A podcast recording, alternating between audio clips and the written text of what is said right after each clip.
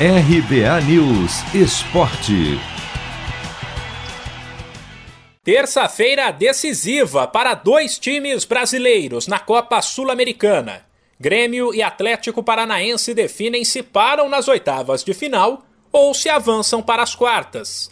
A situação de ambos é relativamente tranquila. Semana passada, fora de casa, Tricolor e Furacão venceram os jogos de ida por 1 a 0. Logo, precisarão apenas de um empate nesta terça. O Grêmio contra a LDU em Porto Alegre às 7h15 da noite no horário de Brasília e o Atlético às 9h30 em Curitiba contra o América de Cali.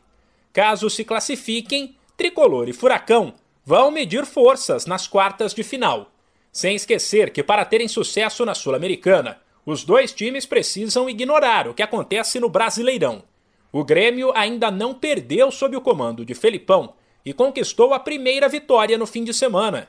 Porém, continua na zona de rebaixamento, enquanto o Atlético Paranaense está melhor na tabela, mas saiu da liderança e caiu para o quinto lugar graças a uma sequência sem vitórias de três rodadas.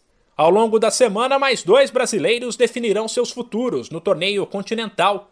Na quarta-feira, o Red Bull Bragantino em casa poderá até perder por um de diferença para o Del Valle do Equador, que estará classificado.